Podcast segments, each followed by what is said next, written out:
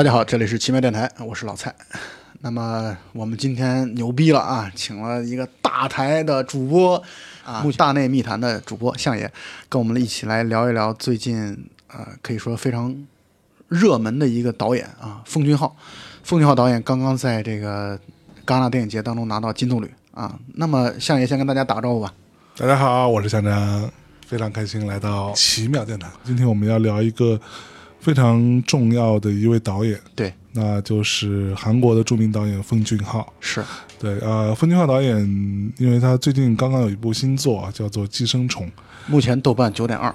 这帮人都看过吗？对，是就下这部，真的是，我要疯了。然后他是刚刚得了今年戛纳的金棕榈奖，没错，呃，算是是韩国历史上第一次，对吧？第一次戛纳金棕榈。呃，中国得过吗？之前我们呃，《霸王别姬》啊，《霸王别姬》，而且是并列哦，跟钢琴师哦。然后还有一个是什么来着？呃，金棕榈正儿八经的金棕榈只有一个。OK，对，其他的拿过最佳导演，最佳导演就比如说那个哦聂隐娘，那个侯孝贤嘛。哦对，然后王家卫应该是《花样年华》拿的最佳导演，我记得好像是《春光乍泄对，《春光乍泄》是因为《花花样年华》是评审团大奖》啊，对，所以中国其实也拿过一个，到目前为止。就是金棕榈其实正儿八经只拿过一个，OK，日本五个，我去，为什么呀？我操！日本光金村昌平就拿了俩。行吧，然后呃，因为今年的戛纳的所谓的主竞赛单元其实是非常惨烈的吧，竞争很激烈竞，争非常激烈。然后中国有一部影片就是这个《南方车站的聚会》，刁一男的。呃，刁亦男导演的作品。啊，这个片子也是今年唯一一部入围了这个主竞赛单元的，是。但最后其实也没有得到什么，是因为今年的竞争实在太太激烈烈了，对，而且几位嗯，这个你看达内兄弟，这属于戛纳的相当于低系的这种，部队，可不吗？然后还有像阿尔莫多瓦，嗯。然后贾木许做了一个开场开幕式的一个影片，都了无声息，可以这么说。讲不许都要了无声息，所以非常的惨烈的一次竞争。但是在这样的一个竞争当中，呃，奉俊昊导演这部《寄生虫》得到了全场最大的奖，是嗯，而且是可以说是满分，因为九个评委就相当于全票。我去，啊。全票通过，全票通过的最佳影片，行吧？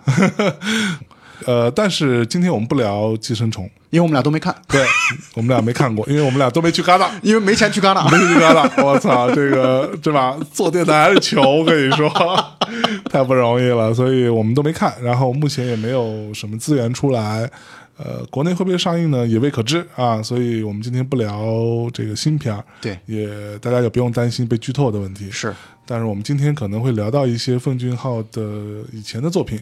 那如果大家有担心没看过又不想被剧透的，可以就停掉了。对，你们可以自己去找一找，反正一共也没几部啊，找来看一看，对好吧？嗯，那我们开场先聊聊奉俊昊这个人吧。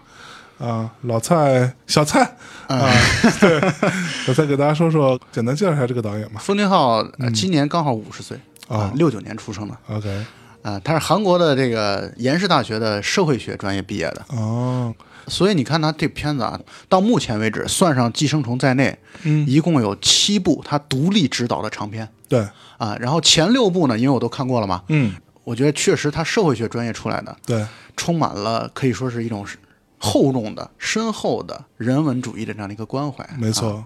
嗯，那他的影片给大家稍微列一下啊，第一个是两千年的《绑架门口狗》，对然后零三年的《杀人回忆》，没错，零六年的《汉江怪物》，那零九年还有一部就是《母亲》，对，然后一三年的《雪国列车》，是，一七年的在 Netflix 出的对网飞出的。玉子，嗯，对，然后以及最近的这一部，寄生虫。嗯，所以一共有七部片子啊，嗯。到目前为止，它其实不算一个特别高高产产的，嗯，呃好像他们这种特别呃商业和艺术性结合特别好的导演啊，嗯，感觉都是特别的节奏很接近。是。你看他跟昆汀很接近节奏，哎，哎。然后他跟朴赞玉也确实的这个节奏很接近，是他们都是是。把商业和艺术结合的比较好的这种导演，可能确实需要很长的时间来去酝酿和积累。是，所以他是一个在商业上非常成功的一个非常成功。嗯就像我刚才说的嘛，他今年五十岁，嗯，在导演这个行业来说，或者说导演这个职业来说，他其实算是一个中生代的导演。对，正当当打之年，是是是是，年富力强那个导演，所以人们经常会拿他和朴赞玉来相提并论。嗯嗯，朴赞玉比他大六岁，是但是他们俩这年龄都算是导演当中的，正像你刚才说的对这个当打、之年年富力强的这样的一个状态。是他们其实创造力是算是很旺盛的这样的一个阶段。嗯嗯嗯但是呢，他和朴赞玉现在其实感觉有点渐行渐远了是走的方向越来越远。奉俊昊的片子当中，他有一种特别大的一种关怀人类 共同命运的这样的一个特点在里面。对不像朴赞玉，可能很多时候关注的是一个底层的小人物，或者一个人物，或者一小撮的人的喜怒哀乐，这可能中间是还是有很大的区别的。对，我在看的时候，我会觉得，你看朴赞玉的片子，你觉得哇靠，就是有一种那种对特刺激是吧？拳拳到肉，是，然后就经常弄得血肉模糊的那种感觉，对吧？但是你看，呃，奉俊昊的影片，你会觉得虽然说没有那么刺激、那么血腥，但是你看完之后，你是中了内伤。是是是，对没，错。它是从你的内脏里边去瓦解你，让你觉得哇靠，怎么这么绝望？人类还会不会更好了？这种感觉，对对对，就是它会更有一种大的这种主题在里面。对对对，包括你看，像《雪国列车》，嗯嗯，包括《汉江怪物》，这都感觉好像是我们人类的共同命运都被系于一些人的这个行为当中去了。嗯嗯嗯，在我看来啊，嗯。我觉得算是一个在导演行业走的比较顺的一个人。嗯。呃，因为他第一部片子拍的时候九四年短片儿，那个时候才二十五岁嘛，然后他就等于一开始的时候全都是在做一些包括编剧啊、副导演啊这样的一些工作。九九年啊，差不多三十岁而立之年，终于有机会来去指导自己的第一部的这样的一个剧情长片。是，就《绑架门口狗》这个片子真的是一鸣惊人，虽然是一个非常小成本的制作，嗯但是依然挖掘出来了现在韩国其实一个挺大的一个明星，就是裴斗娜对，啊。那个片子裴裴斗娜也包括他后来拍《汉江怪物》也依然对用他嘛，是，所以片子关于什么呢？是大概是个什么样的剧情？跟大家讲讲吧。就他讲的是一个一个文科的讲师嗯，郁郁不得志，哎呦，然后哦想要评教授，就是要评教授你就得贿赂院长，嗯但是呢他又没钱，就是又上不去，相当于就宅在家里，啊，靠老婆的经济收入来养活这个家庭。哎呦，他老婆那个时候又怀孕了，所以他每天又很烦躁，嗯。同时呢又呃确实是无所事事。对。但是呢，旁边啊小区楼里边的这个狗叫声让他嗯特别特别的烦躁，所以他就想要把狗干掉。是，啊。他但是他对他来说，他这个人又本身是这种呃学者气质嘛，嗯，呃所以手无缚鸡之力，胆小、对。懦弱，嗯。说的难听点怂，怂。就特别怂就是怂货，对，然后呢，他就想把那个狗想要去弄死，啊，结果没想到他绑错了狗了。啊就他把那个狗绑了之后，他想要把它从楼上扔下去，他没这个胆量，他就把它放到地下室的一个什么柜子里去了。啊，后来呢，那个狗就就不见了。嗯丢狗的是小小女孩，就嗯特别痛苦，然后他也感受到了深深的自责。嗯但他后来发现，那个让他烦躁抓狂的那个，是另外一个老太太养的狗。啊他后来等于又把那个狗又又弄走了，哦而且他随着绑架狗有了经验之后，他把第二条狗直接就从楼上扔下去摔死了。哎呦喂，后来他老婆怀孕的状态下，他老婆买了一条狗，嗯。所以他就这样的一个状态，所以他就全篇等于在跟狗的这样的一个纠缠当中去斗。是是，然后裴斗娜呢，虽然有点傻乎乎的一个小姑娘，嗯。但是代表了善良的那一面，嗯基本上就是围绕着他们两个人的双线，嗯。最终交叉在一起的故事来去展开。OK，嗯，所以是一个一鸣惊人的作品，对，就是它相当于是有多线叙事的东西在，嗯，嗯同时有很强的翻转，是。同时还有一些跟现实生活贴得很近，因为其实我们现在包括北京啊，包括很大城市，很多人在养狗的这样的一种经历，大家会一看之后就立刻带入到自己的生活当中去。不管你养没养狗，嗯你不可避免的，你的生活当中可能都会受到一些狗的对你的生活所带来的这样的一些啊整个的波及吧，可对对以这么说对。对对，所以呢，你会迅速的带入到那个情境当中去。嗯嗯，OK。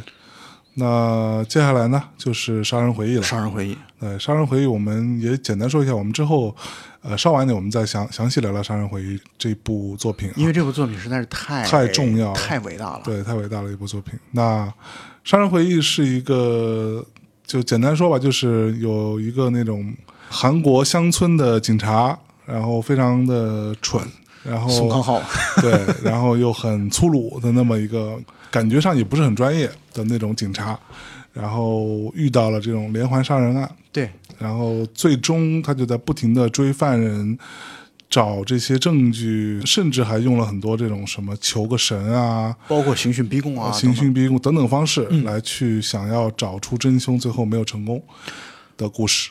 因为他们是乡村的嘛，就像你刚才相爷说的，嗯，从首尔来了一个相当于以证据、对。以调查为破案基础的一个警察，跟他产生理念上的巨大的一个冲突。嗯嗯。然后同时那段时间又恰逢一九八七年韩国民主主义这样的一个运动是。啊、人民民主主义这样的一个运动的嗯。高涨的这样的一个时期。对，所以呢，很多时候这个军警调去去镇压学生的一个相当于动乱，嗯嗯嗯。导致对于这个连环的奸杀案、嗯。破案不利。对。他其实把韩国当时大的社会背景融入进来，这也就是这个片子为什么会受到了极大的赞誉。这个片子嗯。在看电影杂志曾经评选的韩国百年影史当中最佳影片当中排名第一位，哦就呦，排了一个十前十位片子当中他排第一，哎呦，老男孩第二。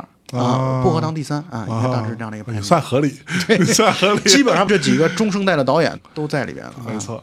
然后接下来这部就是零六年，呃，《汉江怪物》。汉江怪物，这个应该是奉俊昊第一次去涉及到这种怪兽的主题而且他为什么要拍汉江怪物啊、呢？为什么呢？是因为他十八岁的时候，据他说，嗯他说他在汉江上看到过怪物，啊屁了，真的吗？对，OK，他看到过怪物。当然，这个事情到底是他的想象，还是说他的这种意象化的东这个东西，这个是就不可考了。不可考。他起码这一点，他可以说是带着他牵着他的这个梦，所以你看《杀人回忆》出来之后，他可以说是已经荣誉等身的一个状况，要钱有钱，要名有名，对。所以他才可以去真正的比较任性的去拍自己可能十八岁的时候到现在可能过了啊二十几年的这样的一个梦，哎，有道理。啊他想拍这个东西，对，这部电影也是票房非常的成功。当时应该是创造了韩国票房的我看见好像是说连续七年吧，对，就是说一直没有被推翻过，对，他就连续七年是韩国票房的记录，对是，就这还蛮厉害的。而且它这部电影也是在整个拍摄过程当中用了大量的 CG 特效等等这些，当中也有一个非常漂亮的小姑娘，也就是裴斗娜，对，对，在里面演一个好像是学那叫什么射箭，算是韩国射箭代表队的吧，应，该是。代表队的那么那么那么一个小姑娘，对，反正当时我看的时候，我觉得，哎呀，裴斗娜还真挺好看的那个，我因为家庭的原因啊，啊，差不多从一四年到一七年三年的时间啊，因为我在韩国大概待了有半年多的时间。哦，是？吗？对，汉江边有一个雕塑，嗯，就是汉江怪物的雕塑，做的很逼真，就是那那个怪物啊，就那个怪物的雕塑，哦做的很巨大，差不多我估计长度能有个四四五米的长度吧。哦，是吗？啊，高度可能有个三米这样的。啊哦，这个很重要了，看来对对于韩国人来说，对，就是他会觉得这是韩国电影史的一个骄傲吧，嗯也许啊嗯，而且放在汉江边本身 又带有一种特别对，挺瘆人的，说实话。嗯挺瘆人的。汉江怪物剧剧情啊大概也就是汉江出了一个怪物，对，然后大家一家人是呃如何对抗怪物对抗怪物的故事，就这种特别普通的家庭，呃，老老小小的一起怎么样对抗怪物的故事。而且这个片子跟他前两部片子比起来，其实相当于分成两大种类型。嗯，第一种是现实题材，对，第二种是带有科幻意味的，同时带有一种末世预言类型的这样的一个故事。是，从零六年的《汉江怪物》其实算是开始。第二种类型的开始、对，没错，啊，它和前面的那个《杀人回忆》可以嗯说完全是两条线。对，因为那个时候我在看汉江怪物的时候，我那会儿其实不太懂得韩国电影的导演体系，嗯，所以我我其实都没以为这个是跟《杀人回忆》是一个导演。是啊，你现在要是 现在如果说白了，我们不告诉你导演是同一个人的话，嗯让你只是第一次接触这两个片子的话，真是不一定能把这两个片子结合在一起对没错没错。好，下一部就是零九年的《母亲》。那母亲这个片子，我在来之前刚刚复习完。要 给给大家说一说，简简单讲讲啊。母亲这个片子，呃，是我特别喜欢的男演员袁彬主演的。哎呦，袁彬在里边演一傻子。哦，你喜欢袁彬？哎呦，我特别喜欢袁彬哦，为什么？不都小姑娘喜欢吗？母亲这个片子当中出现了这么一句台词啊哎，呦，这个他的妈妈啊，的顾客，因为他妈妈是给别人针灸的嘛，是，然后一个顾客跟他说，说你儿子的眼睛就像鹿一样。嗯，嗯，就是我为什么会特别喜欢袁彬呢？就是一个在娱乐圈摸爬滚打了这么多年的男艺人，竟然眼神当中能够让你看出来鹿的纯真和纯洁。哎呦，啊，对，这点让我觉得特别的好，而且他笑起来特别像张国荣。哦，行行行行行行行行行 好吧，特别好，特别好，袁斌好，袁斌好啊，袁彬就饰演一个傻小子，他真的智力天生有有问题小弱智嘛啊。嗯然后他妈妈等于就一直很溺爱他，应该是一个单亲的母亲带着他，然后把他抚养成二十多岁的一个年轻人的这样。是，呃，然后他目睹了一起凶杀案，嗯一个女孩在夜晚当中被杀害了。嗯然后袁斌所演的这个角色被警察抓起来了，他母亲就不相信是自己儿子干的事情，嗯所以就各处去寻找证据，想要帮儿子翻案的这样的一个故事。到最后发现，那女孩就是他儿子杀的，嗯但是是误杀，就是那女孩是觉得有人跟踪她，就扔石头出来，结果袁斌砸反砸回去的时候把女孩给砸死了。嗯啊，所以到最后，母亲为了掩盖这样的一个证据，杀死了一个见证人的故事。是。好，然后下一部就是一三年的《雪国列车》了。对，那《雪国列车》是我们之前节目里应该提过啊，但是没有聊过，就是它是一个根据一个法国漫画没错，改编的一部作品，然后也是风俊号第一应该是第一部进入好莱坞，然后有里边有类似于像美队美队是呃算男主角，嗯男主角，也也有也有那个呃 Tilda Swinton，呃等等吧，还有宋康昊。对类似于这种好莱坞大牌巨星以及韩国大牌巨星对，共同出演的一部不是太成功的电影，我个人觉得啊，是，至少在他的作品当中啊，对，这并不太成功啊。大大致的情节就是，地球经历了巨大的危机啊，所有的人都快死了，快被冻死了。然后就剩下的幸存的人类在一节列车上，然后这个列车就会绕着一个轨道不停的永不停止。永不停止，循环循环啊，大概是这样的一个故事。然后在这个里面就有这种阶级的对立啊，对，没错，等等等等啊，这样的一些元素，以及什么发生了类似于革命啊，是这种情况，然后最后是一个开放结局啊，也没说怎么着了。但是我倾向于觉得说，可能全都还是最后可能还是死了吧，所有人都，嗯，对，这这个我们之后再聊。对对，好，然后接下来一部就是二零一七年这部《玉子》，当时也引起了巨大争议吧，因为呃送选戛纳，对，呃，但是戛纳说这个不是院线电影，是在 Netflix 上上映的，呃，可以理解为是什么网网大网络电影啊，呃就是当时好像戛纳是非常强硬的拒绝了，认为他没有资格被进入到参选的行列。但你知道，其实他算漏网之鱼，你知道吗？嗯因为呃，在一七年的时候，他参选戛纳的那一年的时候，嗯他其实还是进入了主竞赛单元了。是，呃，但在之后呢，凡是网跟网飞网飞出品的作品、嗯是不能再进入主竞赛单元的。我操，对，他算是漏过了这样的一个规则，因为其实法国它规定啊，所有上院线的电影，嗯。三十六个月，也就是三年不许上流媒体。，OK，啊，这个是他其实就是为了保护啊，或者说保嗯。证这种院线电影的这样的一个地位。是。啊，所以他出台这样的一个规定。但是这点就和 Netflix 可以说是完全背道而驰嘛，对对对。因为网飞它包括去年二零一八年的时候，罗马为什么退赛，对。就是因为网飞其实坚持说罗马这个片子我一定要在流媒体和院线同时上。对，啊，它其实相当于网飞他认为我们这是两个两波不同的受众。对，你喜欢看大荧幕的，你去大荧幕看就没错。你愿意在家里看电视的，你就在家家里看就完了。嗯，所以呢，这是理念上的这种冲突对，啊。但是，一七年的那个时候，其实算是漏网之鱼。呃它它还是在主竞赛单元上了，但上的时候，据说开片的时候，Netflix 那个标志一出来之后，全场嘘声。全场嘘声，对对 对。哎呀，这种怎么说呢？我觉得你们电影行业真的是 矫情是吧？矫情。你看看我们音乐行业啊，对啊，老是说着说到，最后被互联网干得死死的，对吧？现在不都服了吗？你们电影行业迟早也得服，我跟你说，不得不服。我操！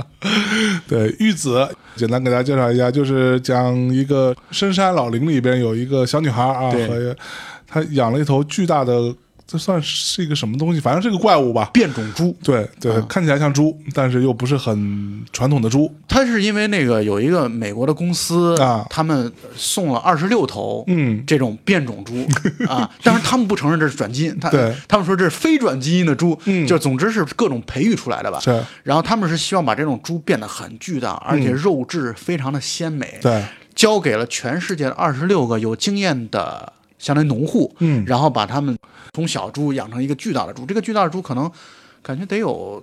七八米吧，或者六七米长度的那个，嗯就其实比汉江怪物还要大。对，非常大。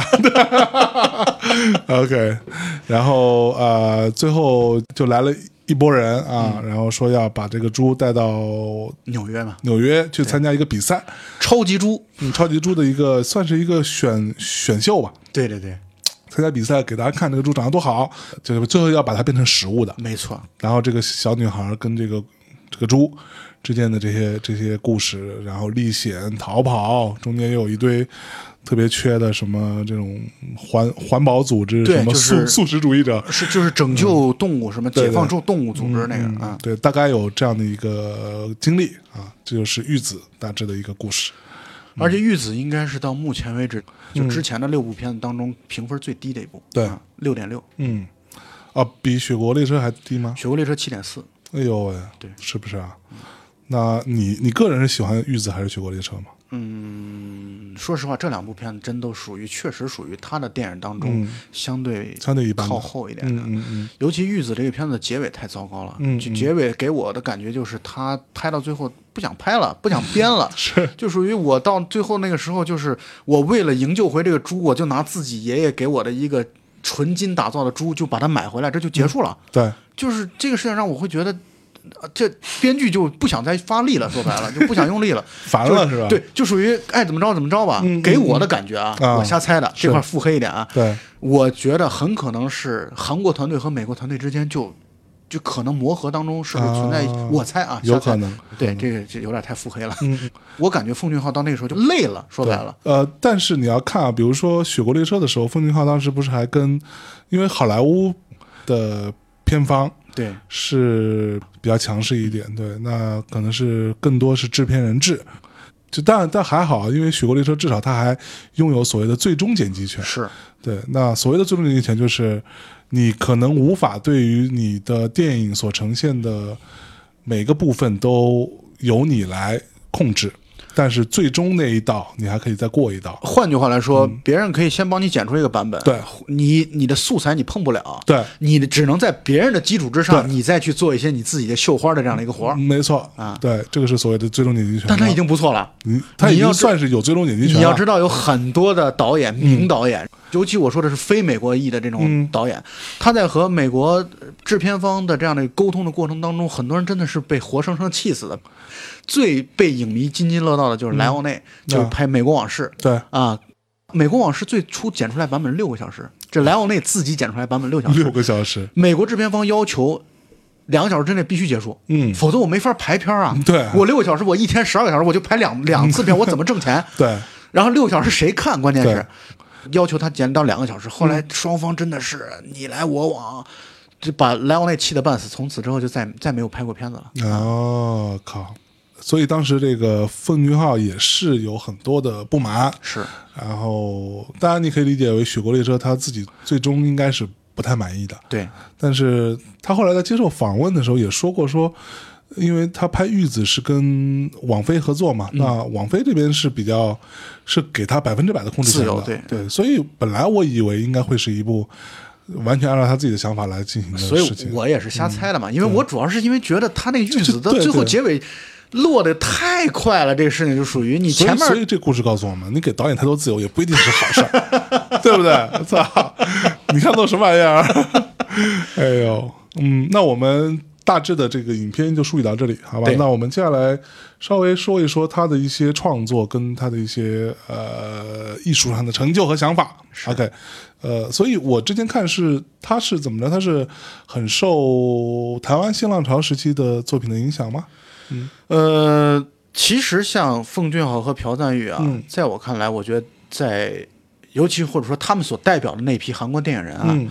他们其实是深受华语电影的影响的。是，这点我相信我们的听友们，嗯。啊，在座的听众们，嗯。大家都应该能够感受到。比如说，嗯。请回答一九八八啊。你看那里边有多少？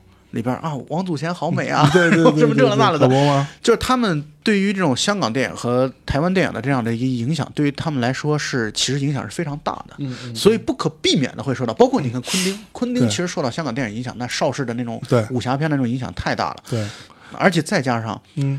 本身是一个相当于近文化，对，你都是东亚嘛，对。啊，可以说一衣带水，地缘位置上的这样的一个相近，所以导致一带水这个词儿我多久没多少年没听到过了？现在叫“一带一路”，路，真牛逼！我操！对，林继宇说，嗯，所以他们就是有这样的一种影响，我觉得是特别常见的一个事儿。是，嗯，我觉得封俊昊他特别好的一点就在于啊，他一方面呢是有商业化的敏感，嗯，他知道要把片子你得拍的好看，是，你不能单纯的你说我我叫好不叫座，嗯嗯我可能以后就没人没人投钱拍给你拍片子了。对，所以呢，他一方面他在商业化的追求上，比如说做翻转啊，嗯。做这个剧情的节奏上张力的铺垫啊，比如说，哎，我们观众想特别想探究接下来剧情怎么走，这人物的命运又是怎么发展了，他在这点上做的特别扎实，我觉得他应该是一个极好的剧作者。对，就是他编剧水平是相当出色，所以所以他最初的职业生涯是从编剧做起从。编剧做起啊，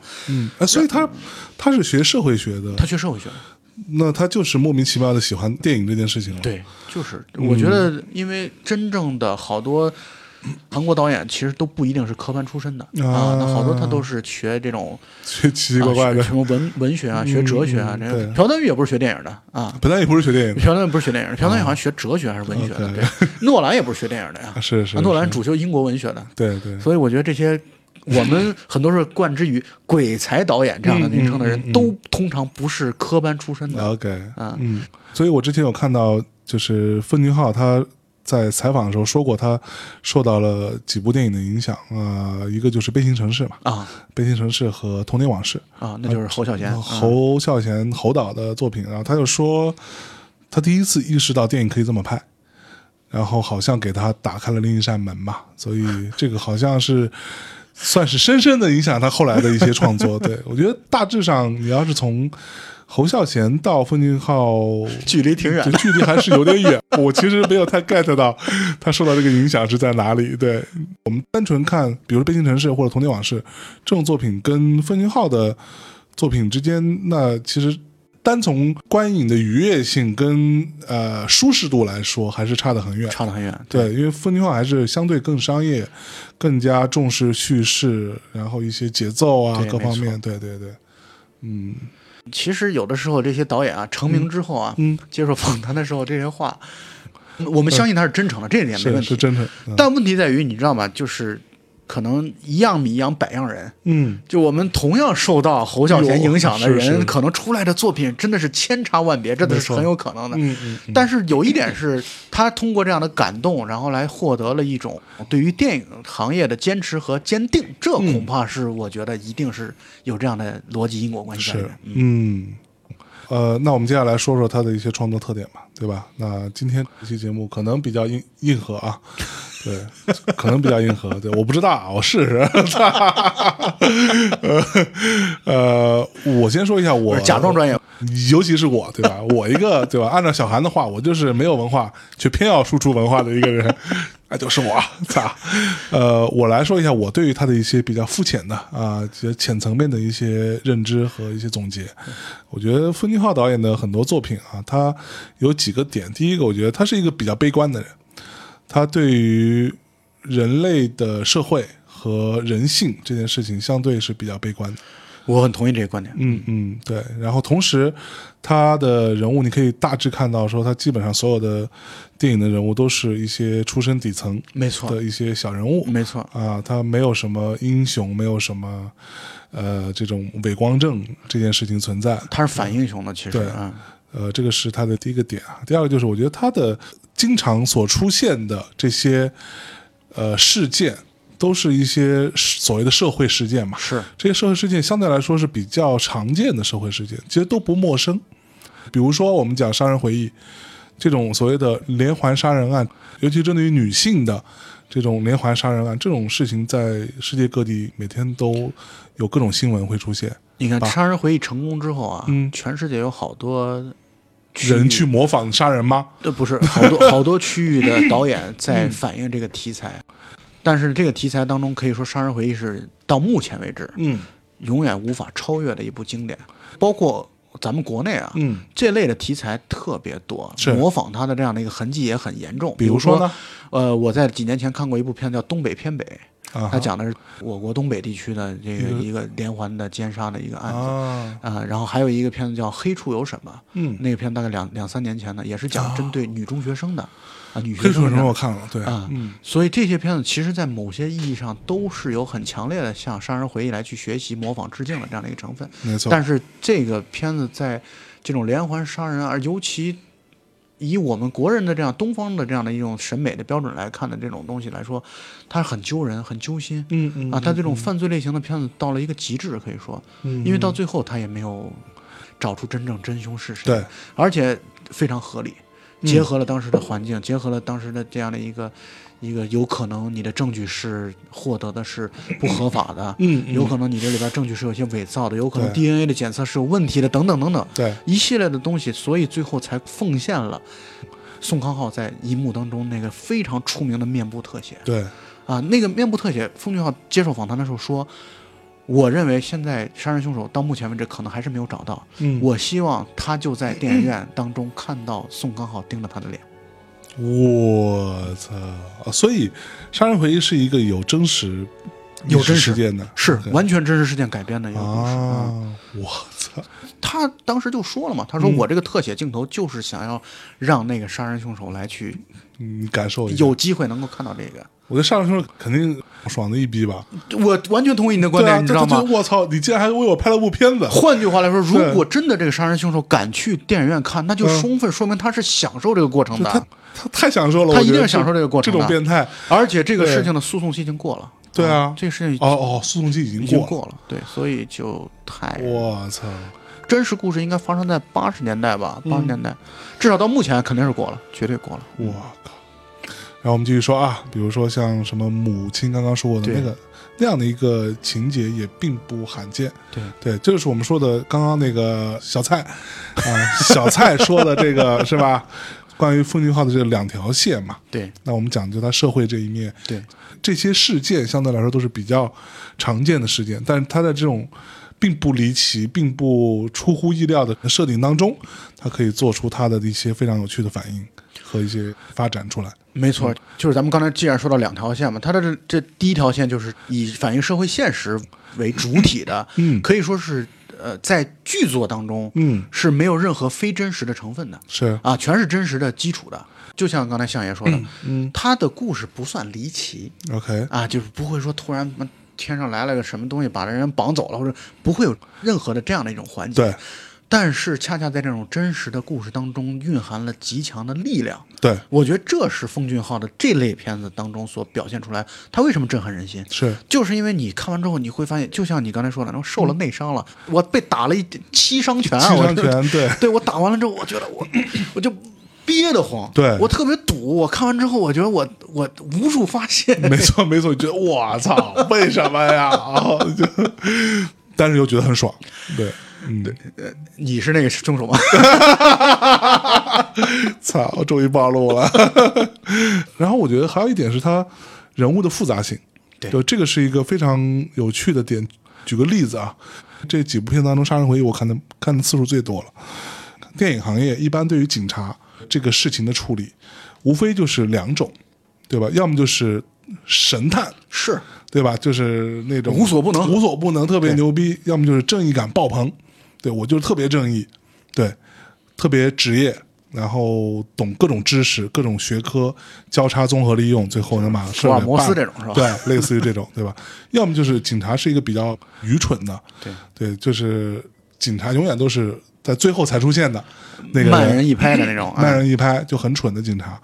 但是，比如说在《杀人回忆》当中，这个里边的主角是这这两者都有的。像我刚刚说过，他是一个非常没有受过很好的职业训练的那种嗯乡村的一个小破警察，是。非常的粗鲁，又没文化，然后又没什么知识，呃，甚至很迷信，在这个这个片子里头经常说要用脚破案嘛，对。就是就是我就是要走到这些地方去才怎么着，但是同时他也有很强烈的正义感，没错。他就非得要把这事情给办了，又很执着，他就把这两个东西交织在一起，而且这两面都非常的饱满。非常的浓烈，这个情绪，没错没错。我觉得这点是他人物复杂性的一个非常好的一个表现。对。这块我插一句啊，我在看呃这个奉俊昊的片子之后啊，嗯，我看了一些豆瓣的评论嘛，嗯，然后有一个评价就是点亮次数比较多的一个评价特别有意思，说奉俊昊特别喜欢的是飞踹这样的一个环节，飞踹，对，对他特别喜欢飞踹，对。他享受的是不是踹到。他讲的是人被扔出去之后，就是飞到空中扔出去，踹没踹到不知道，对。这样的一种就是带有似有似无的暧昧的这样的一种一种表现。你看母亲当中有，对，然后玉子当中有，有。然后包括这个杀人回忆那就更不用说了，很多。无数的这种飞踹不，有踹着的，有没踹着的，对。他这种飞踹，还有一个，我觉得从他的画面构成上来说，他经常做的事情是把人踹到画面之外，也有从画面之外的人飞进镜头里，对他就是永远是就是所谓的镜头之外这个部分，他会给你很多的想象的想象的空空间间。这个有很强烈的喜剧的这种做法，同时，嗯，结合你刚才说这个词，特别极致，你知道吗？对，就是飞踹这种东西，就你踢你好好踢不行吗？你非要把自己，就相当于我杀敌一千自损八百，是因为飞踹这种情况，你有可能你踢不好就把自己给扭了或者伤了。是是是，现实生活中很少有人飞踹的。韩国电影当中的人物，的特点，对，嗯。经常会有特别用咱们这儿的话来说，就是二，对。特别的二。嗯。二的定义就是我不管我的结果，对。我先把自己办了再说。对。所以他才会飞踹。是。这其实充分代表了这里边所讲到的韩国的这种国民性。好，啊，他的国民性是什么呢？就是极致。极致在我看来，我觉得是极致，我觉得韩国国民性是极致或者说极端。啊，其实你咱们看了朴赞玉的，嗯包括金基德，嗯，啊，包括好多的这种韩国的导演，他都会有一种特别极端的国民性在里边。嗯我喝酒我就要喝到死，明明可以用枪解决的问题，我就非要用刀在电梯里边五个人在电梯里边互相砍来砍去，特别极致和极端。这也是韩国电影之所以受到很多人好评和诟病的嗯。双重的原因，在我哎。看来。喜欢的就喜欢的要死，对，会觉得哇太极致了，就相当于你会把你的这样的一种情绪极大的宣泄。在这里边，我想给大家推荐一部片子，虽然不是奉俊昊的，嗯，叫《金福南完全杀人事件始末》，哦，就是他讲一个女性，然后去复仇，杀了她的婆婆，杀了她的老公，嗯。杀了她的这个小叔子的这样的一个故事，嗯嗯嗯真的是极其的极致。你看完之后，你会有一种沉重，但是又特别爽的这样的一个感觉。那在这里我也给大家推荐一部电影，虽然不是奉俊昊的啊，叫《黄海》，对，黄海是罗、罗洪镇的吧，罗洪镇老师的《黄海》是一部 我操，就特别硬的是啊一部电影。罗洪镇的的片子都很硬。对第一部片子《追击者》，第二部片子《黄海》，极其的硬。太硬这个韩国电影真的就是，所以我说这种国民性、这种极端和极致，真的是硬碰硬。他从来不会以计谋的方式，或者说很少以我以计谋去软化你，我去我去建立你，我去反叛你，怎么、不会这样的？我就是干，我就干。他们通常来说是 我拿个啤酒瓶，我要干你的话，我先把我自己头上搁，对对对对先开个瓢，还真是然后我再给你。哎，还真是。就韩国为什么会有这样的国民性呢？你觉得，或者在电影里面会这样呈现？嗯，咱们这个问题又又要不不懂装懂了。啊啊他可以说一直强敌环伺啊，啊！韩国其实是一个东亚小国，它是一个夹缝当中生存的国家没。错，但是呢，这种生存起来的国家，通常就两种结果：要么绝对的顺从，嗯要么就是我在骨子里边，我永远是要去反抗的、嗯反叛的。但是我的实力又达不到的时候，我该怎么办呢？嗯我只有情绪的不断的宣泄，我干什么都要极致，喝酒要极致，我打架也要极致，我嗯杀人也要极致。是所以我觉得啊，可能会跟他们电影当中所反映的角色这样的一个性格特点是有关系的。嗯，OK。既然说到他的一些呃镜头语言的部分啊，那我也再说一说我对于他的一个看法，就是呃，奉俊昊的镜头就相对是比较传统的。嗯，就比如说我们举个例子，比如说像那个谁，呃，大卫芬奇，大卫芬奇的镜头你会觉得永远都特别冷静，对吧？就他好像跟这个事情关系不大，他有观察者，一种观察者或者一种甚至有点冷眼旁观的状态对对对，他的镜头很稳，都特别冷静的飘飘的就就就去了，或者离的一个比较远的距离来看看你在干嘛。对，但是风景号的镜头相对来说是比较传统的一些镜头运运镜方式，但是其中当中有一点我觉得是很有意思，就是你看完比如说《杀人回忆》，甚至说你看《雪国列车》，对，你会觉得它的镜头不强调运动感，嗯，这件事情，就什么叫不强运动感？就是举个例子啊，比如说我们看追车戏啊或者什么，你怎么样强调运动感呢？你的你的镜头得呃横向来拍。你会看到这个人从画面左边到右边，啪那么过去，非常快，对吧？对或者这个车啪非常快。但是比如说奉俊昊，他其实在运动戏是很喜欢用纵向的拍摄方式，跟拍，就跟拍。对他很喜举个例子啊，比如说《杀人回忆》，有一场戏其实就是，呃，男主角差一点要抓到那个凶手了，对啊他就就是跑步的戏就跑步啊，一个纵向拍摄的方式，你甚至都觉得他们好像也没跑多快，但是你的融入感会强。在融入感。然后还有一点非常重要，我觉得就是，呃，它会让你觉得说，男主角不停在追这个凶手，追了很长时间，是很累，很疲惫但是他们之间的距离是没有变化的，就他离凶手并没有变很近，对对他永远差着那个距离。对，我们要如果讲镜头寓意的话，他可能也寓意着说，他永远追不到，绝望啊，永远绝望的追不到凶手。绝望啊。对，我觉得这个是他的一个镜头语言上的特点。啊，我觉得他的镜头其实是有温度的。嗯嗯嗯，就是它会让你有身临其境的感觉，就像向爷刚才说的，嗯。不会让你看到他们的运动速度多快，我以多碎的剪接，对。把你这种节奏给你弄得特别的紧张。这种紧张不是通过镜头的拼接来实现的，这种紧张是通过把你带入到环境当中去实现的。对。就是你仿佛就变成了主人公，对。你会意识到我永远追不上那个凶手，对，眼看着可能要追到了，但嗯是就是那个距离永远存在在那里，这种绝望感是非常强的。是是是，这就是他给你带来内伤的一个很重要的原因嘛。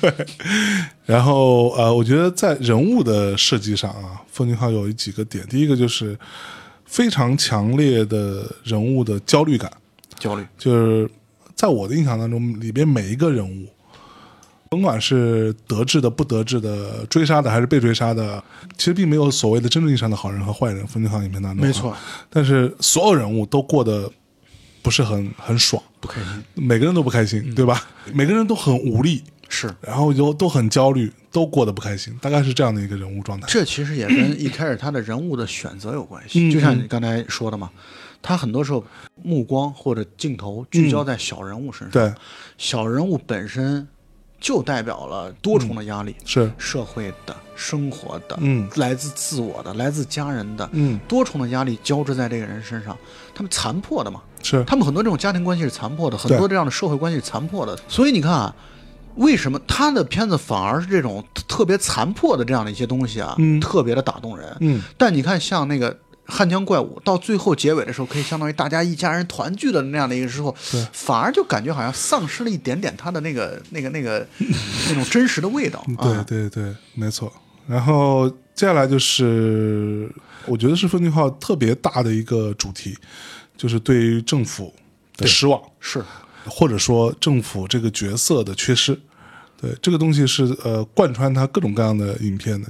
当危机来临的时候，政府永远不在。不在比如说像呃《杀人回忆》，他自己是警察，他会觉得说我得不到太多的支持对和帮助，对我只能靠自己把这事情给办了。汉江怪物也一样，一家子人呢那这个怪物出现了，只能靠自己。靠自己，对对吧？而且这些都是所谓的，按照奉俊昊自己的那个说法是所谓虚弱的人，就他们没有什么能力。是呃你看《汉江怪物》里边，可能只有裴斗娜还能射射箭，对，其他人其实没有什么能力的。就是《汉江怪物》里的宋康昊，其实是一个那种特别废柴的一个人嘛。对对对看，因为他就是自己经营了一个小的店铺，然后一天到晚的特别睡眼惺忪的一个宅男的一个形象。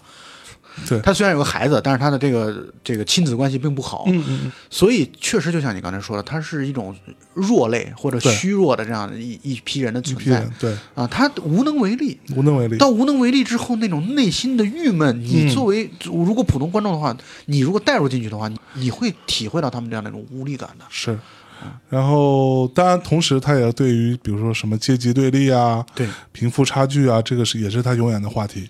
啊、我们讲，比如说《汉江怪物》，你可以理解这是美国对于韩国的整个政体的侵蚀。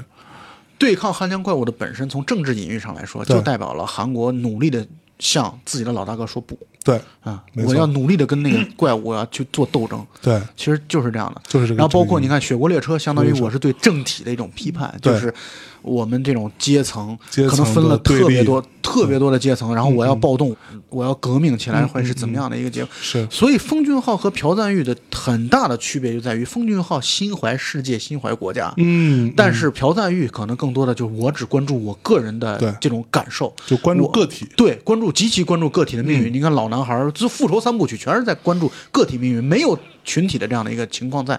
但是奉俊昊越来越，至少在他的最近几部片子当中，越来越体现出来这样的一种人类。你比如说我对环境的污染导致的结果，嗯你比如说《玉子》当中。人类和这种非转基因的这种食物之间，嗯。他们这样的人和自然之间的这样的一个对抗，是。其实我觉得他特别花精力放在这些在这件事情上，对，可能学社会学的人最后都会这样吧。是，就是他会带有一种很强烈 嗯。的跨越国家的这样的一个概念。所以他才可能去到好莱坞。没错，就因为他讲的是一个人类共同的事情，是是是大家都有这个问题。就甚至比如说你像《寄生虫》，虽然我们没看过，但是看了大致的这个剧情介绍，社会问题。对它其实社会问题或者贫富差距的问题，对对对其实在关注这样的一个事儿嘛。那我刚刚巴巴拉巴拉是吧，说了一些这种特别不成熟的一些小见解，谦虚谦虚谦虚。那小蔡，您给补充补充啊那个我在来之前也看了奉俊昊的之前的一些访谈啊。他其中有一篇访谈是在去年的吧，好像嗯。去年还是前年的时候，在某一个电影节之前的接受访谈的一个片段，他自己去总结韩国的国民性。嗯。他从一开始他就讲到说，他说我们韩国人是禁枪的，所以特别喜欢用刀。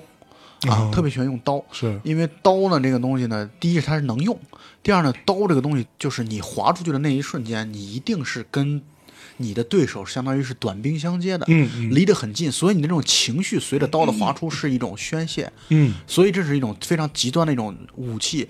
他会觉得韩国的国民性或者说他的同胞的特点就是特别的极端，嗯。包括你看，呃，很多比如墨西哥菜啊或者什么的什么菜啊，特别的辣。嗯到了韩国之后，韩国人依然要加辣酱，因为他真的是觉得你这个都不够刺激，不够味儿。是所以呢，我觉得刺激和味觉的这样的一种感受，是对于韩国人来说极其重要的一个东西。嗯，奉俊昊所以他们喜欢吃泡菜是吗？对呀、他说到泡菜这点了。嗯奉俊昊和朴赞玉的电影就是给你极度的这种宣泄的这样的一个一个一个状态，嗯而且好的地方就在于他们现在已经可以说成为了国际化的大导演。是。我们刚才也谈到了，那么他们是把这种原本我们认为只是属于韩国国民性的东西，嗯。从中又挖掘出了人性所共有的一些内容出来，哎。比如说我们小人物的这样的一种抗争，嗯嗯。比如说我们小人物有的时候没有办法、无能为力时候那种宣泄和极端，嗯。他们通过韩国人的这样的一种表现，现在给给全世界来看，是全世界的影迷们一看了之后会发现，哦，是我感同身受，嗯我会发现我也是这样。如果把我扔到那个情境上的话，我可能会怎么怎么样。这就好像我最近印象很深刻，我文德斯的影展在电影资料馆是对看嘛。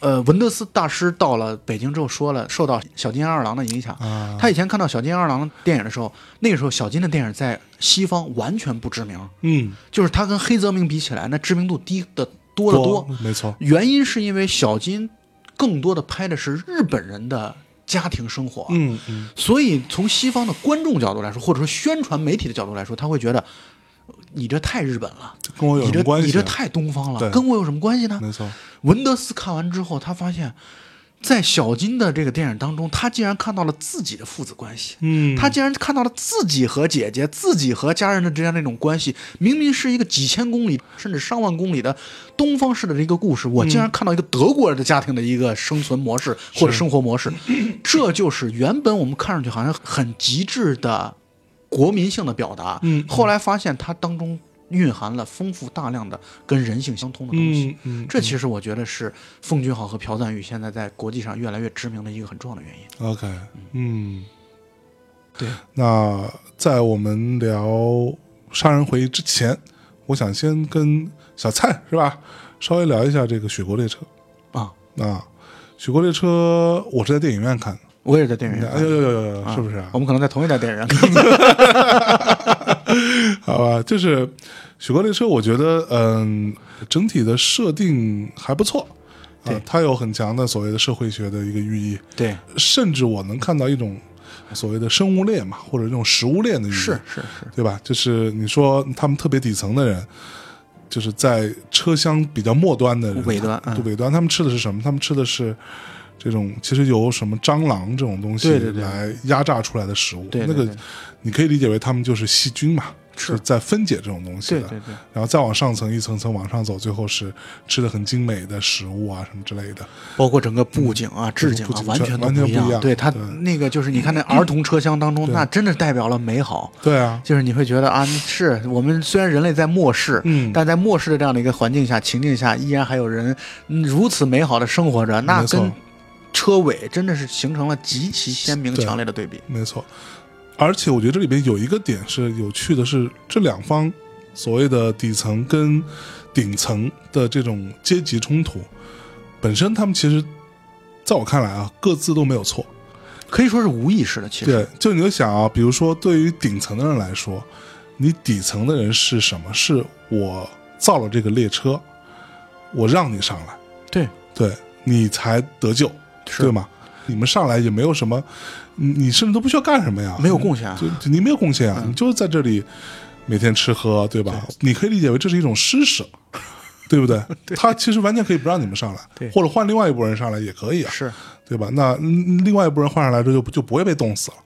然后对于底层来说，在这个生存的问题解决之后，他会要想到的是，为什么是你们要来统治我们？对对，是这样的一个情况。所以我觉得，在这个塑造当中，这个优点是双方的动机都特别的合理。对你只要站在任何一边，嗯你能理解他们的这样一种行为。对你如果真的把你放在一个统治者的一个角度和高度的话，嗯对也许你也会希望你和这些打引号啊，嗯，你和这些蟑螂，你和这些狮子，你和这些跳蚤，你能够隔绝开。对。你也不希望你们受到影响，你也希望你的环境绿草如茵，然后在嗯。我们这样的一个温暖和煦的车厢当中来去听着美好的音乐、美妙的音乐来生活。嗯，对所以里边还有 club，对啊，你你这个事情就是属于你到这种时候才能，在我看来啊，嗯。当你能够理解每一波人的时候，反而你看完电影之后可能会促进你更深刻的一个思考和反思。，没错，可能这个片子从一开始它就带有一种极强的、极其强烈的，相当于抽象概念的寓言故事。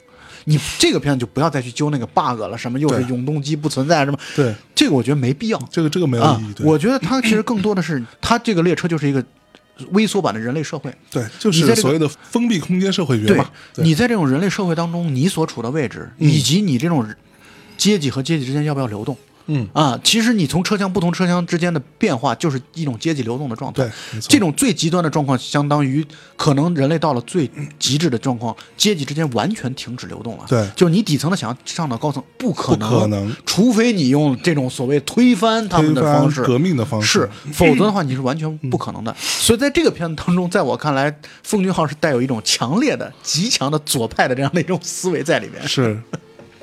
然后呃，说说它的一些缺点吧，就是为什么我觉得片子不算是完成度很好，甭管是因为什么原因，对，是因为片方还是制片人，还是因为他自己，甭管因为什么原因，但也有一种说法是因为说预算也不够，对，说好像本来要造更多节车厢，最后也造不出来，这样子。然后，但是我觉得这里面有几个点啊，第一个，主角光环这件事情，是。对，就是凭什么是你？对。就因为你是美国队长嘛，对吧？就是就特别诡异。你也是他们当中的一个人，为什么你会受到大家的拥护对和爱戴？嗯，然后你可以变成一个算是怎么说这种推翻政权的陈胜吴广一个对，凭什么是你嘛？对，就这个东西其实没有没有交代，或者说交代的并不充分。王侯将相宁有种乎？对，那操，莫名其妙的就是我操，因为我演过美队，所以就是我啊，对，就是就这感觉，我的感觉是，我不知道你是什么感受主要因为那个时候我我看漫威的片子看得很晚，你知道吗？啊所以那时候我并不知道他是美队。其实那个片子拍的时候，他已经演了美国队。他已经美队了，只不过是说在这个片子里他留大胡子，嗯，对，第一眼是没认出来的，那你看一看觉得好像就是那个逼，然后查一查，哦，就是他，对，克里斯埃文斯。嗯，对，没错，所以就觉得这个是一个，在我看来是一个他的人物本身的呃建立并不完整，明白，因为这个事情确实比较难做啊，因为你在呃这么复杂的短短的一个两小时的电影当中啊，不太可能构建一个人的前世今生了。对，就是他已经被抓进来了，嗯。你就知道他现在已经在车上了，对。你只能从车上开始，嗯。他要做些什么举动，他要暴动也好，他要去跟上边的阶层去对抗也好，嗯，你之所以会觉得他立不住，就是因为他没有在车下的，或者说很少有时间去给你描述他在之前他是怎样一个人。对，他为什么会受到别人的拥护和拥戴？他有什么样的过人的特点和特长？嗯你只能通过这两小时时间来去看他们在车上的行为，反推出来他哦，可能他是这样的，有这样的特点，有这样的优点，嗯有这样的出众的地方，所以可能会限于这样的一种状况。你还在为导演说话，因为奉俊昊粉嘛，但是我觉得很有可能也是他拍了，但是因为时长关系给剪掉了，也有可能，也有可能，啊也有可能，对，也有可能，对。然后另外就是有一个很小的 bug，就这个女孩宋康昊的女儿，她为什么有这个算是特异功能？她为什么有这种类似于透视的这种特异功能？这个事情是也是没有解释的。对，就怎么说？我当时看着我还想说，哦，是不是因为他可能从小就在这里出生的？那他可能就那那，但是又说不通，因为这个车上还有别很多别的小孩是跟他差不多大的，你可以理解为都是在这个车上出生的。那人家怎么没有？凭什么是你？这个事情也没解释。所以他这个片子就属于完全走到现实题材的反面的一嗯个一个，嗯嗯就是你生现实生活当中永远不可能会出现这样的极端情况的，是它只是一个抽象的概念，只是一个预言式的一个概念。嗯所以他在这个概念的前提之下，嗯它给里边埋入一些可能非现实的东西。你比如说汉江怪物，这嗯生活当中是不会出现的。玉子这么一个巨大的肥猪是不会出现的，是他会给你一些这样的一种超现实的这样的一种情境。就所谓强设定嘛，对，就放这儿了。对他就有这能力，是怎么着吧？就这意思吗？所以以他就和《杀人回忆》啊，和这个母亲啊，那个完全走的是两条线。我我在来之前吧，我在想怎么用一个类型来去描述奉俊昊，嗯好像你很难用一种类型片的一种特点来去描述它。嗯嗯它的这种两个两种方向真的是差别非常非常大的，是一个是现实到了极端极致的一种情况，还有一个就是属于跑飞的，也不知道到什么程度了，你也不知道它是哪一年的事儿，或者说它到底哪一年的事儿也不不重要不关心，对跟我们过去的历史，跟我们过去的地理环境什么都没什么关系了，嗯完全跳脱开了，是一个。可以说是一个反乌托邦的这样的一个一个设定，对啊，在这种设定下，反正导演告诉你什么情况，编剧告诉你什么情况，你就 OK 接受吧。就 就别逼逼了，是吧？得嘞，OK，那我们说说《杀人回忆》吧。嗯，因为这相当于跟你刚才所说的片子完全是两个完极全两个，端完全两个极端。。杀人回忆，嗯小蔡，你先说说嘛。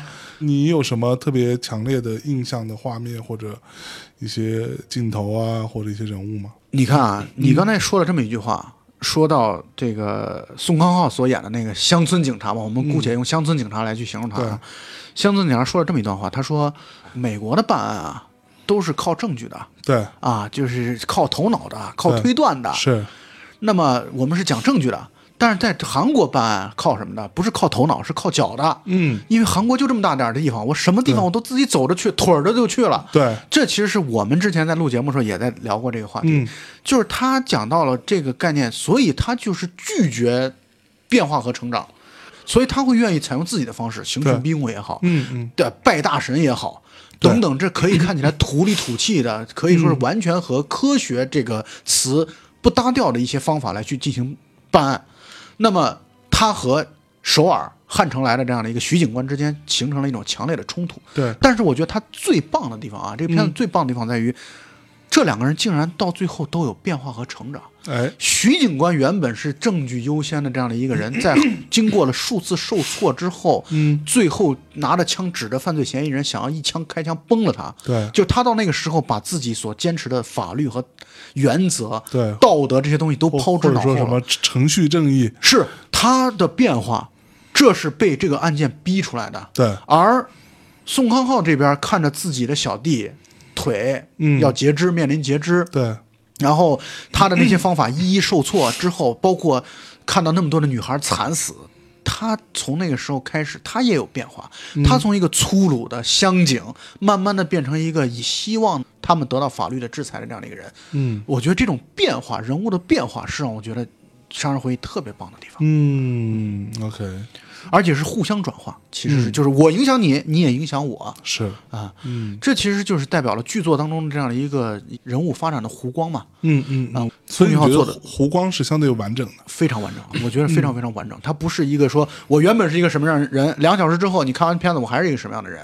对，这很多电影都这样，对，但是这个片子当中两大主角，一个是乡村警察，一个是从首尔来的一个代表了科班出身的警察之间，是，都有一种强烈的变化。嗯，而且到那个时候，你作为观众，你会陷入思考，那你会想，刑讯逼供是不是更有用一些？嗯。以及你会想，那我们这种时候都有这么多的证据指向那个犯罪嫌疑人的时候，但是 DNA 的检查出来，这个精液不属于这个对，犯罪嫌疑人，嗯。你恨真的恨不得我站在徐警官那一边，然后拿枪崩了这个人。对，你会把自己强烈的带入进去，你就会认识到人是非常复杂的动物。嗯嗯，你不应该用简单的好与坏来去评价人，没错，你应该意识到你人性当中都有善和恶的存在。嗯。我们努力要做的就是把恶的这一面尽可能的不能说消除，嗯。但至少要管制住、抑制掉，对，抑制掉。嗯。同时呢，要把人性当中的善的层面要去发扬光大。嗯嗯，所以呢，我觉得奉俊昊虽然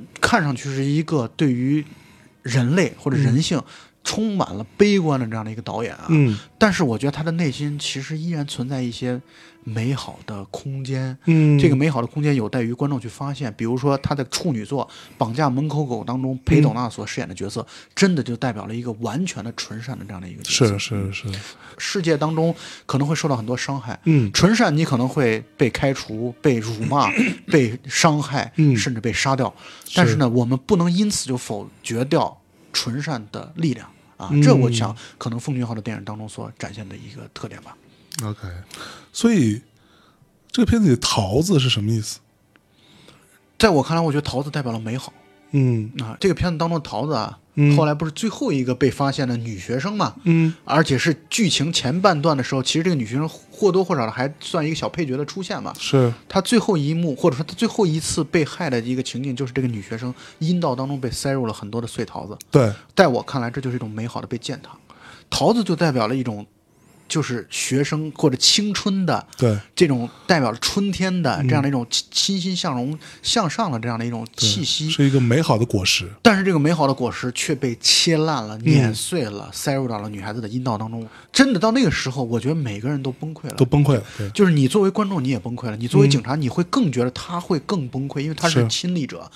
这个女孩腰部上被贴了一个创可贴，就是徐警官给贴的。对她当时受伤了，贴了个创可贴。徐警官看到那个创可贴之后，他真的人就疯了。对他之所以最后拿着枪指着犯罪嫌疑人，就是因为这个女孩是跟自己相处过的。对，我曾经帮助过他有过的接触的，对，是你想想，当然我们嗯都不愿意做这样的假设，但是我们就假设某人吧，嗯你认识他，你曾经还和他是好朋友，结果他死亡了或者他被害了，嗯。所对你造成的冲击力的感受和一个路人的这样的一个感受是完全不一样的。嗯。嗯，所以我觉得桃子代表了一种美好的被践踏。是 OK，就是你你知道我看了这个片子之后，我当时还去查了一下，嗯，好像关于 DNA 检测的这件事情，在这个电影的那个时候啊，对。他所拍那个时候，也在美国也仅仅是刚刚兴起、啊，刚刚兴起，刚刚兴起，对，所以所以很有可能这个事情是检测会出错呀。我觉得很有可能会出错，而且你要从韩国运到美国去那个证据中间有没有什么污染，有没有什么问题，最后导致的结果很有可能是并不可靠的。对，但是却用这个来最终去定义他到底是不是罪犯这件事情，就我觉得也是一个非常其实挺荒谬的。就是这里边的这些男主角们都觉得我操就是他，嗯，没错，但是最后这种就是无力感嘛。观众也会觉得观众觉得是他对，但最后证据下来之后，所有人都傻逼了。真的傻逼了。操，那怎么办呢？就证据摆在面前，你明明知道是他，但是却使不上劲儿的感觉。这其实 就给观众真的内伤了，真的内伤了。在那一刻，我觉得观众一定大错。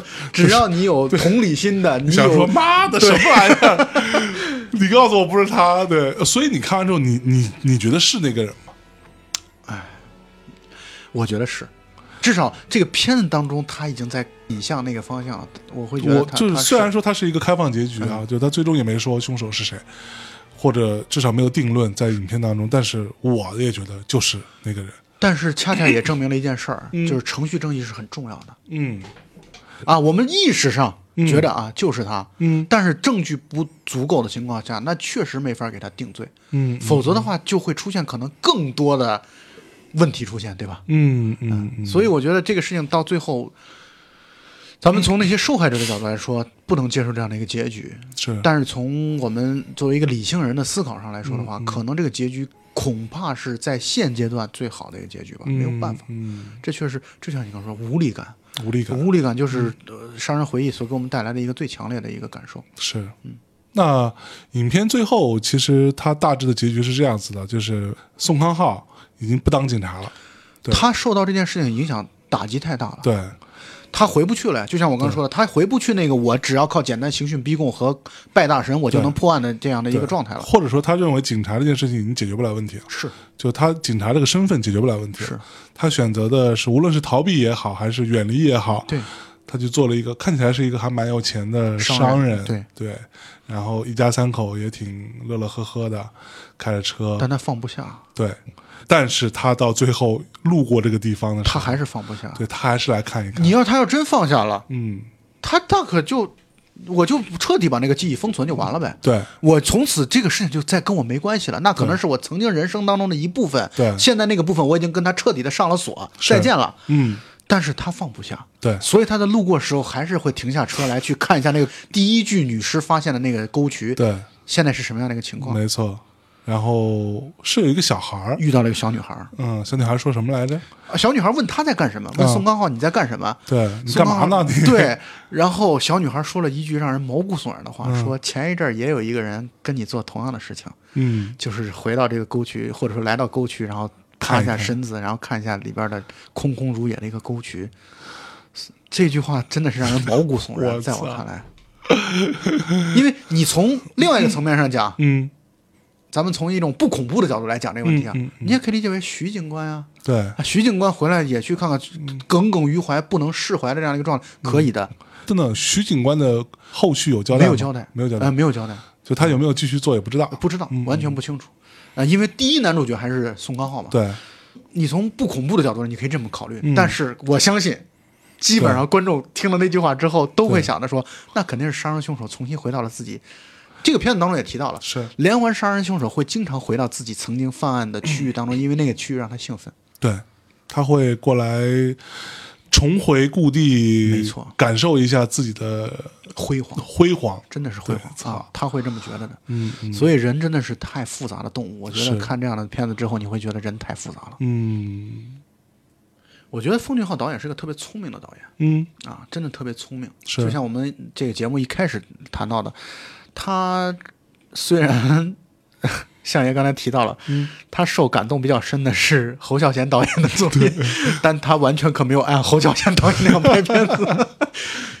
我前几天我嗯。去电影资料馆看了韩国的一位大师林权泽导演，嗯。啊，那可能是韩国第一位算是就是在国际上比较知名的导演吧。嗯。他的一个片子叫《西变志》，嗯，那片子真的是属于太好的片子，人真的是充满了人文关怀的一部片子，但是真的是不好看。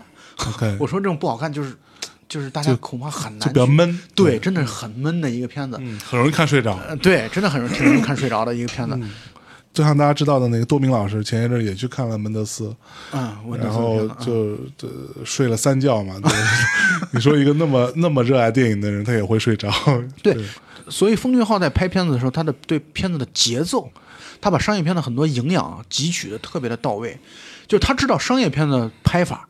你任何一个观众，你在看他的片子的时候，你不太会觉得闷，你不太会觉得这片子啊，就是看我看不下去，啊，一般来说，至少这个比例是比较低的。嗯呃所以我说他很聪明，聪明就在这儿，他会把自己的这样的一种商业化的表达和他最终想要表达这种人文关怀的东西糅合的特别的棒。对在这点上，我又不得不提到朴赞玉。嗯朴赞玉也是这样的。朴赞玉，我在重温他的《老男孩》的时候，我以前觉得《老男孩》是一个故事性极强的一个片子，现在看重温的时候，我依然是这么觉得的。嗯，但是他在《老男孩》的这种片子当中，他却充满了很多的艺术性的表达。嗯你比如说这里边出现了一些梦境，嗯，包括出现了这个他被催眠之后到了一个大草原，像是大草原，但其实是楼顶上的一个草坪。嗯还有包括他的女儿在觉得自己很孤独的时候，一哭一掉泪的时候，地铁当中就会出现一个巨大的蚂蚁，嗯这都是带有了一种可以说是艺术向的一种探索和表达，嗯就像梦境一样超验的这样的一些东西。嗯它其实是超现实的表达，相当于给他一个纯粹的商业类型的故事，提分提的很多。我觉得这两位导演在这点上都做的特别的聪明，嗯，只不过奉俊昊感觉比朴赞玉更聪明一些，是吗？朴赞玉更自我。嗯，就朴赞玉属于我拍片子的时候，我会更加的，我会更加极端和自我。对，我拍片子的时候，我很多时候我这块撒血浆，我可不会留情面，我不会考虑到你的感受，我不会管你的观众的感受。嗯但我觉得奉俊昊的聪明就体现在他的拍片子的时候，我认为啊，嗯他其实在经常会考虑到，哦，有人在看我的片子。嗯啊，看片子的人会怎么想这个问题？，OK，所以我觉得他是特别聪明的一个导演，非常好。嗯，那比如说在《杀人回忆》当中，你觉得有哪一幕是你觉得他处理的非常的漂亮和聪明的？比如说，嗯呃，就是那个警察对于几段对于犯罪嫌疑人的这个追逐，嗯这种东西就本身是让，相当于我就我就告诉你看，或者说我作为导演来说的话，嗯我就会想象你作为观众，你会觉得谁是犯罪嫌疑人啊？你是怎么判断这个剧情的？嗯你是怎么判断这个案件的走向的？嗯所以我先给你逮一个人，逮了一个人的时候，案件竟然又发生了，相当于你的预期让你落了空。对，作为观众来说，你能够知道导演是在顾虑你的，嗯导演是在考虑你的，导演知道你在猜，所以我要让你的猜测落空对。啊！它的反转，啊，这次这个《寄生虫》啊，很多人在讲说这个片子不能剧透，嗯。因为这个片子当中有两处很极大的反转，是。导致一旦剧透的话，这个片子可能就会失色不少。啊，所以我觉得奉俊昊在做翻转的这样的一个情况下，嗯。就是在考虑到观众的感受，啊，OK，我是这么觉得的。那你怎么看？比如说国内有很多影片最近也不停的在是吧反转，反转是吧？对，而且可能翻了又翻，翻了又翻，不停的翻。翻转的一个前提是要合理，嗯在我看来，OK，啊，我觉得翻转是不能为了翻转而翻转。嗯嗯呃，翻转的前提必须得要建立在合理的基础之上，，OK，所以翻转片子很不容易拍，嗯因为你一旦说翻转，让别人感受到这样的一种智力上的冒犯，就是他会觉得智力上的冒犯，真的就是你你你会觉得这个你的这种翻转，我操，你他妈逗我的吗？你拿我当弱智的吗？你要当傻逼吗对你？我操！你你如果让观众有这样的感受的话，嗯在他第一次感受到这一点之后，你这个片子就一定在他心目当中完了，完了，完蛋了你这个导演也就完了。对 对，所以呢，这种拍翻转的一定是需要具备很强的智力水平。是是啊，是，你你如果玩不好它的话，劝你还是 不要玩这种东西，挺可怕的。其实，嗯，好吧，那我觉得差不多。我们这一期跟大家简单的聊一聊奉俊昊导演以及他的过往的一些作品。对那呃，我们最后比如说这样吧，我们推荐一下好了。如果只看一部，不是《杀人回忆》啊，《杀人回忆》我觉得大家都应该去看。对如果没看过的话，如果是奉俊昊导演的其他作品，只挑一部再做推荐的话，你挑哪一部呢？呃，这点我要做一个俗人了。嗯啊，因为呃，奉俊昊导演的几部片子，其实如果要让按推荐的顺序来说，基本上我觉得我的打分会和豆瓣的评分几乎。是差不多的。嗯嗯所以呢，他的豆瓣评分当中排名第二的就是《母亲》嗯啊，《母亲》这个片子确实也是非常值得嗯啊，在座的听友们、再去看看。听众们去看一下这个。操，那我就没得推了呗。重来，重来，重来，你先来。没没没没关系，没关系啊。那你推母亲对吧？呃，大家去看看《汉江怪物》，挺好的呀，我觉得。汉汉江怪物挺好，汉江怪物挺好汉江怪。物我觉得作为一个怪兽片来说，对啊，我觉得他的片子当中应该都还算是挺好看的吧，嗯我觉得啊，就包括《雪国列车》也还是挺好看的，包括《雪国列车》专门的那个动作设计场面做的非常的出色。对他可能到目前为止动作设计、舞蹈设计做的最好的就是《雪国就列车》嗯因为它有一些这样的横拍的，就是从列车从一端到另外一端的这样的一种这个相当于一个狭长的走廊的一个这种战斗戏啊，我觉得做的是特别出色啊。是。好吧，那奉俊昊导演，今天我们就来到这里。嗯，最后我们带来一首歌，结束我们这期的节目，跟大家说再见，拜拜。嗯。